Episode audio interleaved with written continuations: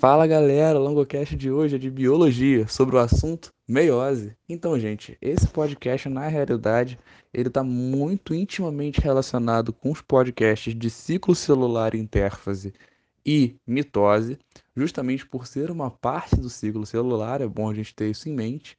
Porém, eu preferi separá-lo por uma questão didática explicativa que está relacionada intimamente com a questão de ser um conteúdo consideravelmente é, extenso e detalhista, a verdade é essa, que é que assim como a mitose, a meiose também é um conteúdo que pode ser muito bem detalhado, porque tem uma riqueza de informações muito interessante, mas que está relacionado de maneira muito forte com esses dois assuntos. Então, deixo minha recomendação que, caso não tenha ouvido os outros podcasts sobre ciclo celular intérfase e sobre mitose, que ouça antes dessa aula para que possa fazer ainda mais sentido. Porém, sem mais delongas, vamos à meiose. Bom, o mais correto seria ter falado vamos às meioses, afinal, não temos apenas uma meiose. Peraí, como assim, longo? Sim, você entendeu muito bem. Na realidade, a meiose é um processo que se divide em duas etapas de meiose, que na realidade pode ser dividido entre meiose 1 e meiose 2.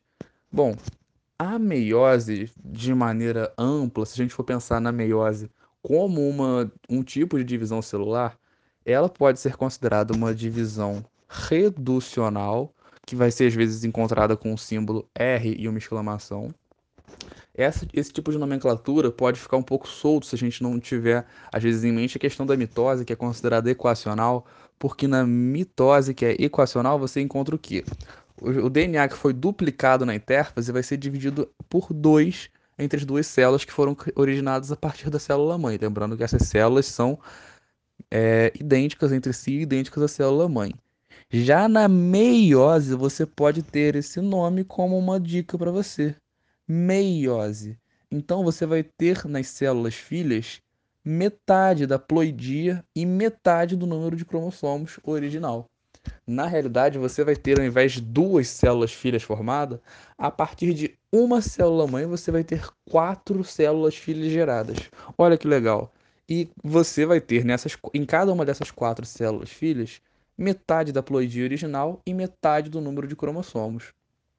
Ou seja, se eu possuía originalmente uma célula que fosse 2n igual a 46, na célula é, originada a partir do processo de meiose, você vai ter uma célula N igual a 23. Por quê? Metade da ploidia de 2N passou para N e metade do número de cromossomos de 46 passamos para 23.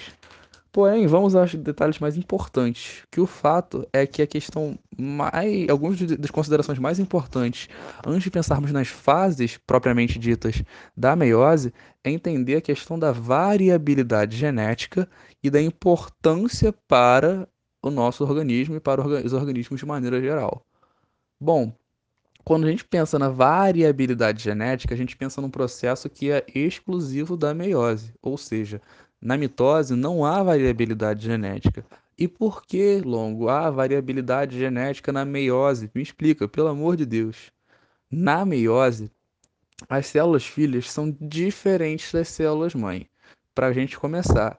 E a gente pode encontrar duas, duas características principais que vão dar origem a essa questão da variabilidade genética. É a chamada permutação ou crossing over e também chamada separação dos pares de cromossomos homólogos, ou também segregação. Essas são as duas das principais características que vão atribuir a meiose esse caráter de ser uma divisão celular que vai propiciar a variabilidade genética, sendo muito importante para a reprodução sexuada. Isso é um adendo importante. O fato é que o que é esse crossing over, essa permutação, e como que se dá essa separação ou segregação dos cromossomos homólogos, eu vou falar daqui a pouco. O fato mais importante para a gente ter em mente nesse momento é que há variabilidade genética na meiose. Devido, a, devido ao que? Ao fato das células filhas serem diferentes das células mãe. Enquanto na mitose, as, as células filhas são idênticas às células mãe e também são idênticas entre si. Agora, para a gente começar a entender um pouco melhor como que isso tudo acontece, vamos para as etapas da célula da, da meiose. Hum, posso te dar um spoiler? São muito iguais às da fase da mitose. Se você já ouviu o podcast de mitose, você sabe exatamente quais são as fases. Prófase, metáfase, anáfase e telófase. Oh, então são as mesmas fases, Longo. Que fácil. Por que, que chamam de um jeito diferente, então? Como é que isso vai acontecer tão esquisito? Porque na realidade, na meiose, você, como, como, se você prestou atenção no começo desse podcast, você se lembra que a meiose não é dividida em apenas um processo, mas em sim duas etapas. Você vai ter a etapa da meiose 1 e da meiose 2.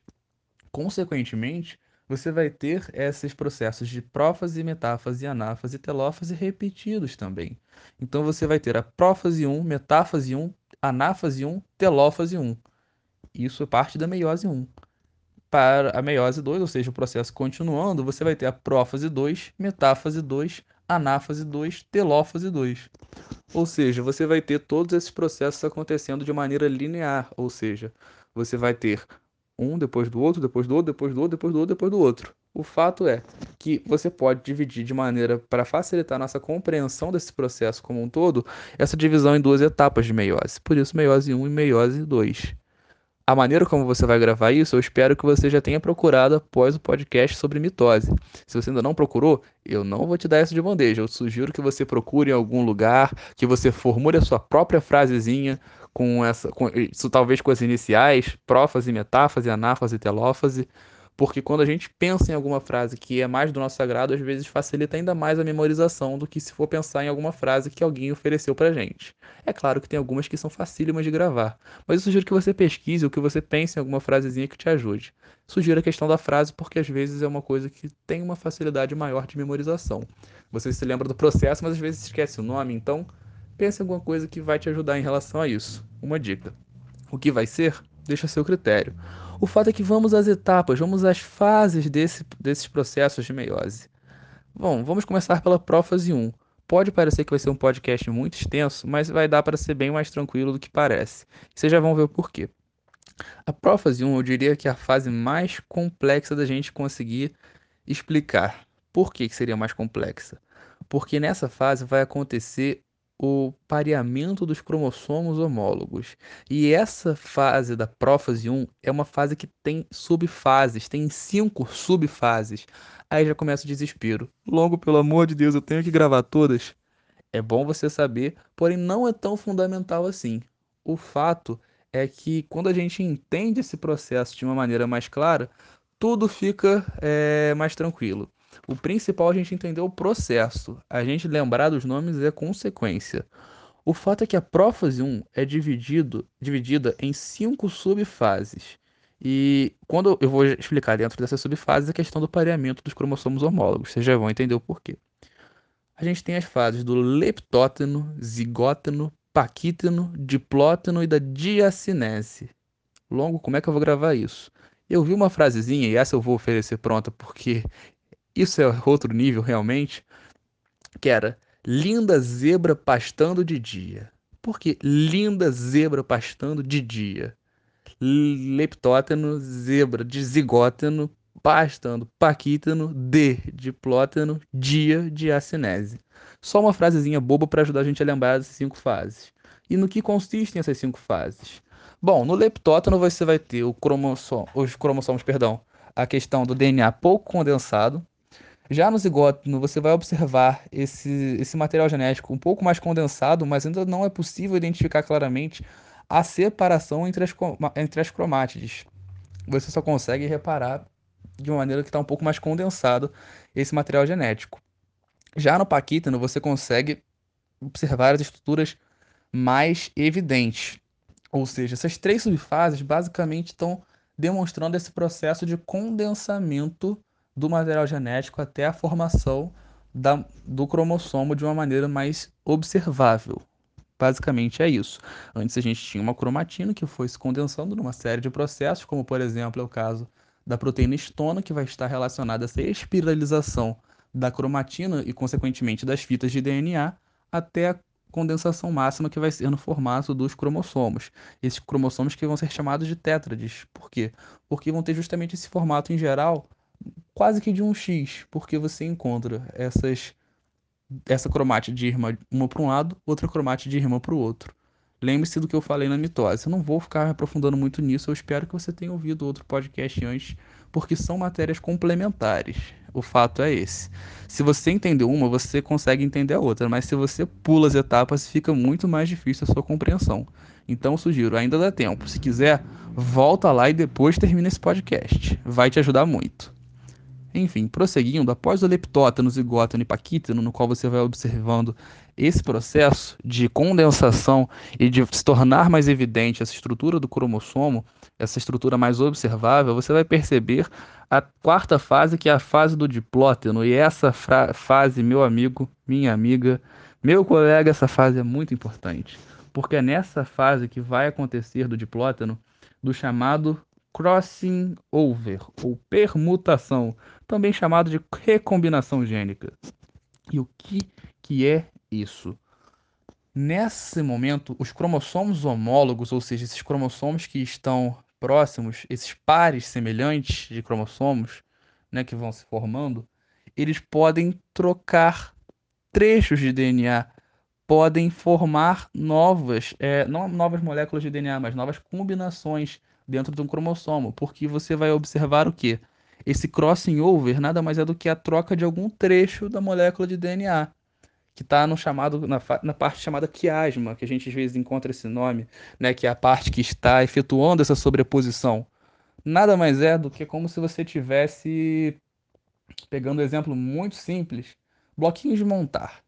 Você tem uma torre de bloquinhos e outra torre de bloquinhos. De repente você bota uma do lado da outra e vê que uma está cheia de blocos vermelhos e poucos verdes, e a outra está cheia de blocos verdes e poucos vermelhos. Então você coloca uma do lado da outra, tira uma parte de blocos verdes e uma tira também da outra que está do lado, que é mais ou menos da mesma altura, de blocos vermelhos e troca entre elas. Porque você está dando mais o quê? Um pouco mais de diversidade dentro dessas, dentro dessas suas torres. Voltando agora para o caso do DNA, sendo do exemplo tosco, o que você vai estar observando, o que vai estar acontecendo entre esses cromossomos, no caso sendo mais específico, entre algumas dessas, entre as cromátides desses cromossomos, você vai observar que vai estar havendo trocas de trechos de DNA. E isso vai permitir, como eu falei no começo do podcast, essa característica tão importante da meiose, que é a variabilidade genética. Porque nesse momento você vai ter novas possibilidades de aminoácidos que vão vir a ser codificados, por exemplo, você vai ter novas possibilidades de proteínas, consequentemente, que vão ser traduzidas. Então, nisso você já aumenta a variabilidade genética. E isso é fundamental para os processos evolutivos. Afinal, quando a gente estuda evolução, a variabilidade genética é uma característica muito importante e interessante das espécies que procuram se adaptar em novos ambientes. Afinal, como Darwin propôs, segundo a seleção natural, a espécie mais adaptada é aquela que vai sobreviver. Então, quanto mais artigos, quanto mais artimanhas, quanto mais possibilidades de, alcance, de encontrar métodos de sobrevivência uma espécie possui, maior sua possibilidade de gerar descendência e, consequentemente, prosseguir com sua linhagem. Então, essa variabilidade genética no viés evolutivo é muito importante e também está relacionada à reprodução sexuada justamente por isso, porque os organismos, os indivíduos, as espécies que vão se reproduzir de maneira sexuada vão encontrar justamente nessa combinação de material genético de um macho e de uma fêmea essa, essa possibilidade ainda maior de contato entre diferentes cromossomos, quer dizer, cromossomos de uma mesma espécie, que vão, se for um caso, por exemplo, de diploide, que vão ser cromossomos que vão estar às vezes no mesmo par, mas que vão ter, por conta de uma procedência diferente, características diferentes. E isso vai gerar indivíduos com as mais diversificadas características dentro de uma mesma espécie. E isso é muito bonito da gente observar da natureza, como ela vai oferecendo meios para os indivíduos irem se alterando ao longo do tempo. O fato é que crossing over ou permutação é de uma maneira muito simples falada, é basicamente isso.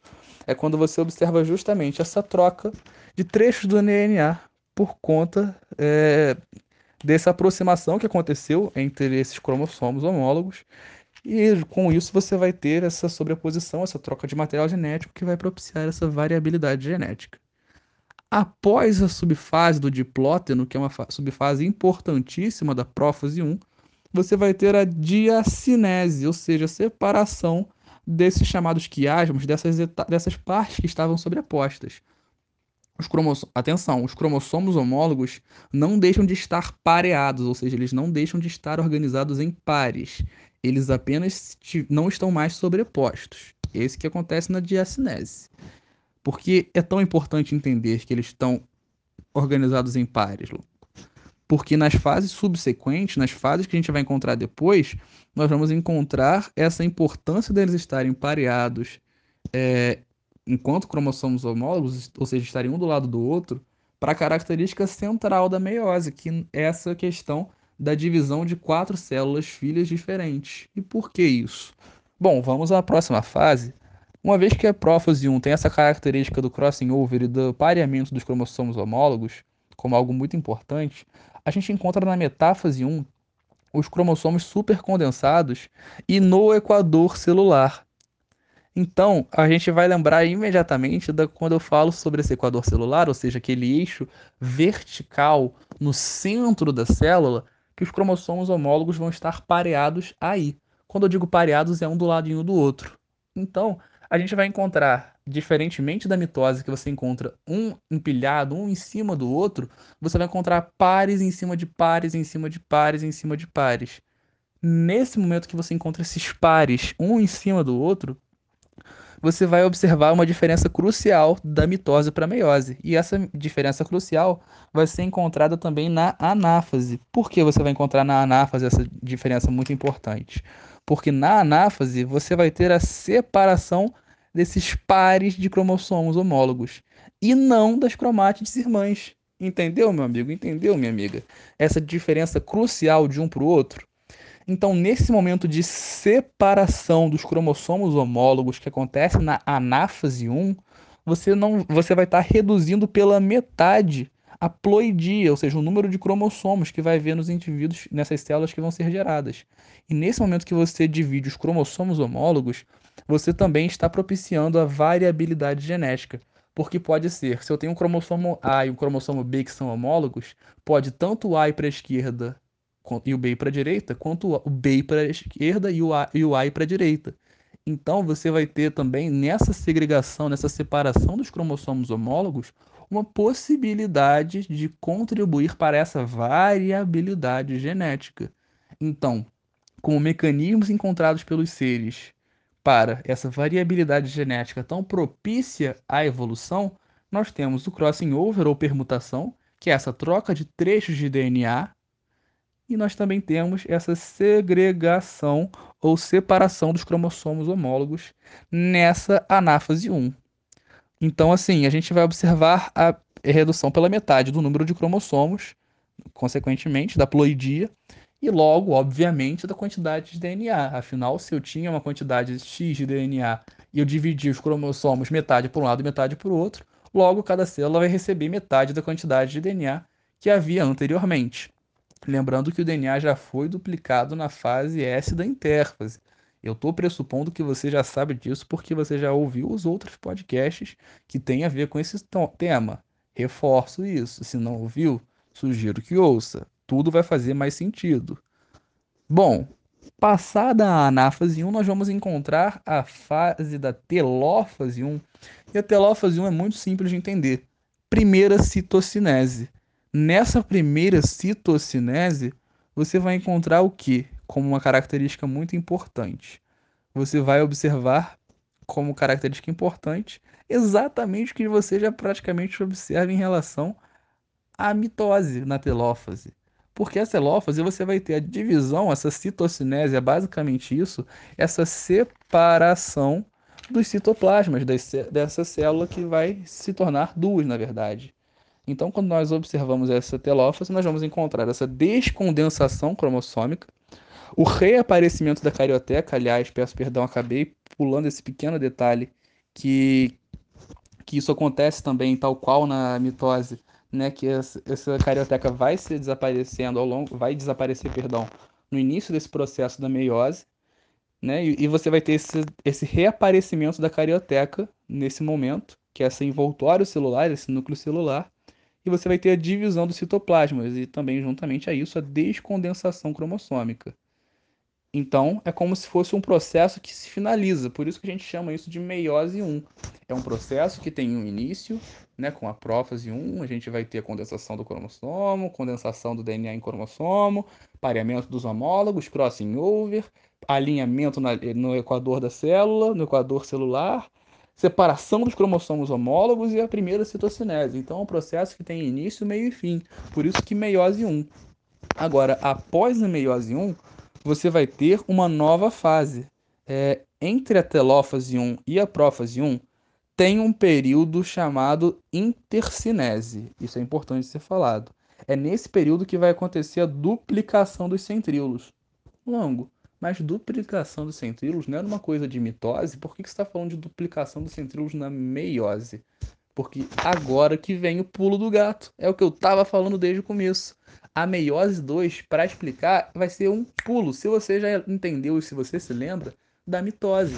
Porque na realidade a meiose 2 é muito, muito, muito, muito, muito, muito parecida com a mitose.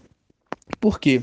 Você vai ter nessa intercinese essa duplicação dos centríolos.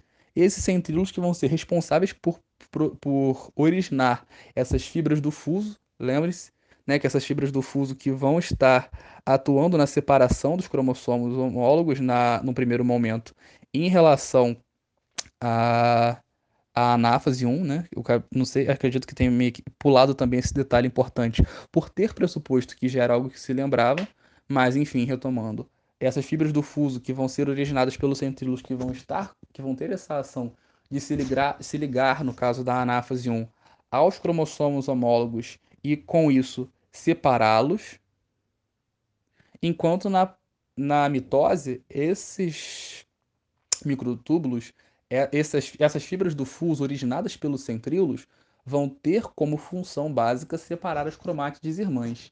E como eu já falei, já dei essa dica, esse pulo do gato, que a meiose 2 é muito parecida com a mitose, você já pode pressupor, já pode ter como ideia básica algumas das características centrais dessa meiose 2. Pensa, a mitose é um processo de divisão equacional. Logo, a meiose 2 vai ser um processo do quê? 5 segundos para pensar. Se você respondeu equacional, meus parabéns, você acertou. Nessa etapa da meiose 2, vai ser uma etapa equacional porque você vai ter a movimentação dos cromossomos de maneira semelhante à mitose. Você vai ter a prófase 2, que você vai encontrar a condensação cromossômica, o desaparecimento da carioteca e um surgimento das fibras de fuso dos microtúbulos. Logo, eu já vi isso. É na prófase da, da mitose. Sim, porque são fases muito semelhantes. Isso é a prófase 2 da meiose. Posterior à prófase 2 da meiose, você vai ter a metáfase 2 da meiose. Na metáfase 2, você vai ter o alinhamento dos cromossomos na placa equatorial. Pera, mas já não são mais cromossomos duplicados, não, não, não são mais cromossomos homólogos, né, Longo? Afinal, os cromossomos homólogos já foram separados anteriormente. Perfeito. Nesse momento, você não vai ter pares de cromossomos nessa placa equatorial, você vai ter os cromossomos bonitinhos, normais, alinhados nessa placa equatorial, ou seja, nesse centro vertical do da célula. Então, você vai ter uma metáfase também muito semelhante à metáfase da mitose. Por quê? Você vai ter cromossomos se alinhando um em cima do outro, ficando basicamente empilhados nessa placa equatorial. Bom, tendo em vista que esses cromossomos estão no equador, é, no equador celular, você já percebe mais uma semelhança com a mitose. Posteriormente a esse alinhamento dos cromossomos na metáfase 2, você tem a anáfase 2. A anáfase 2, você vai ter o que? A duplicação dos centrômeros. E só vou abrir mais um parênteses porque isso é algo que pode confundir, né? Assim, centríolo não confundir com centrômero. Centríolo é o que forma as fibras do fuso. Centrômero é o que dá o que caracteriza um cromossomo. É aquela bolinha que a gente encontra às vezes nos desenhos no meio, que indica que aquilo ali é um cromossomo. Lembre-se disso. Centríolo e centrômero são coisas bem diferentes que não se podem ser confundidas, ainda mais nessa matéria. Lembrando, centríolo, organela celular, forma fibras de fuso. Centrômero indica que ali é um cromossomo. Perfeito?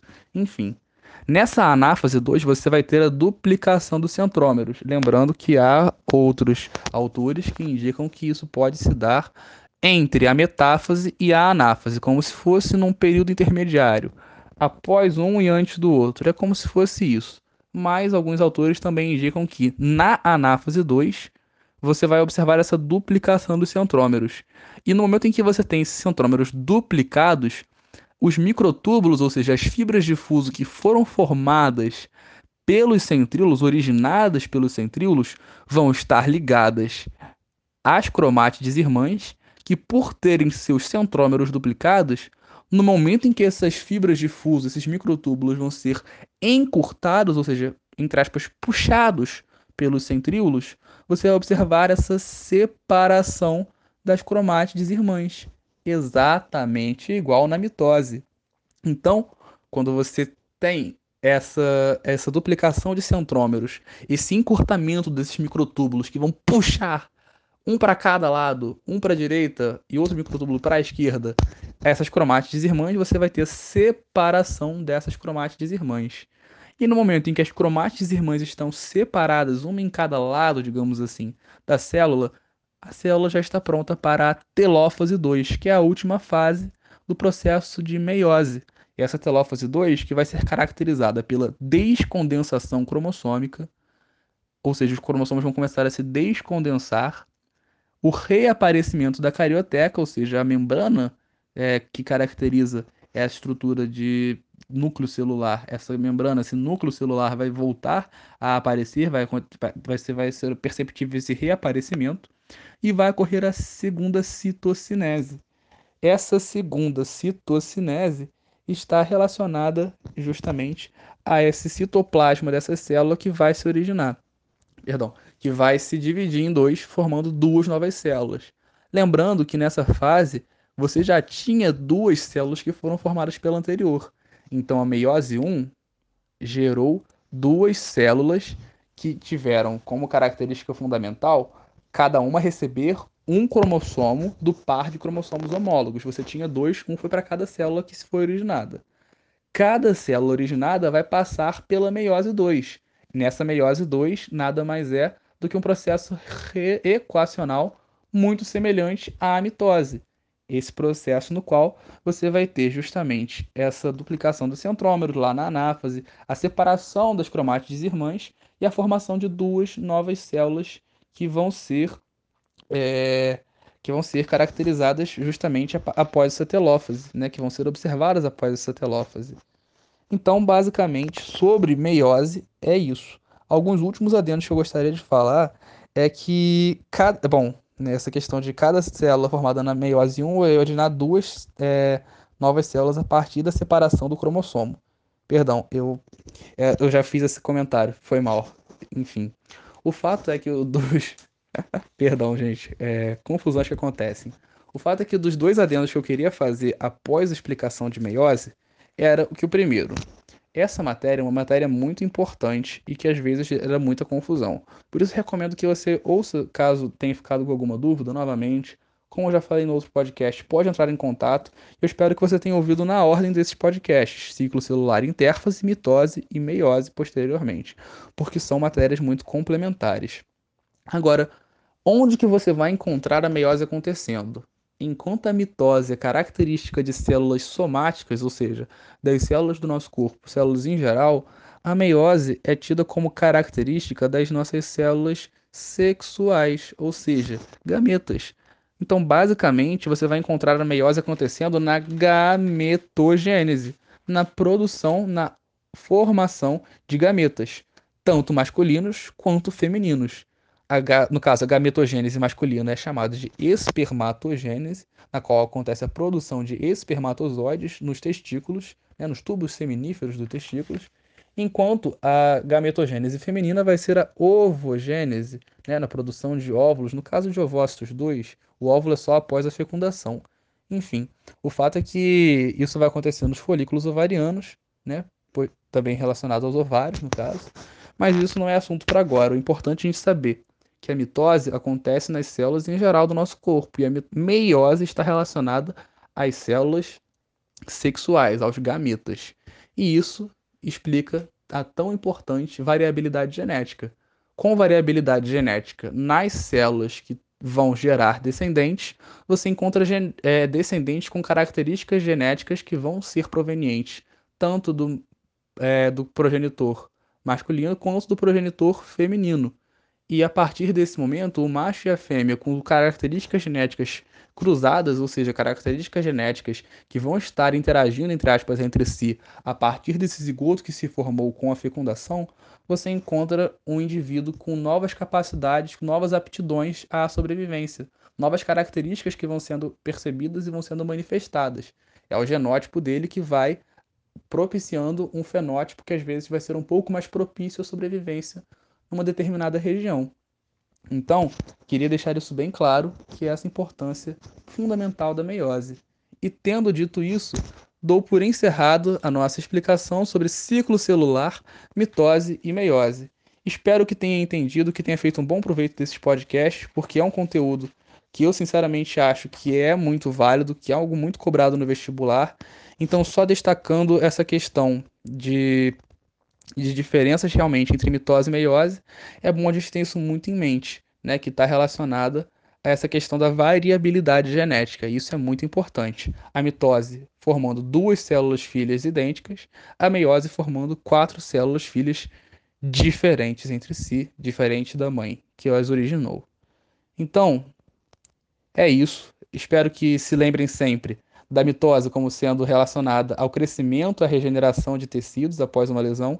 A reprodução assexuada, é bom lembrar disso também, é, que também está relacionada a isso. Por exemplo, bactérias, às vezes, quando vão fazer reprodução assexuada, podem efetuar um processo mitótico. Afinal, elas vão dar origem a um outro ser que é exatamente igual a elas, então não há variabilidade genética na reprodução assexuada diferentemente da reprodução sexuada, em que você vai observar essa produção de gametas a partir da meiose que vai ter variabilidade genética. Já me prolonguei mais do que eu devia. Espero que tenham entendido, que tenham feito um bom proveito. E, bom, é isso. Foi um prazer. Precisando, estamos à disposição. Bons estudos. Foi um prazer. Até a próxima. Valeu!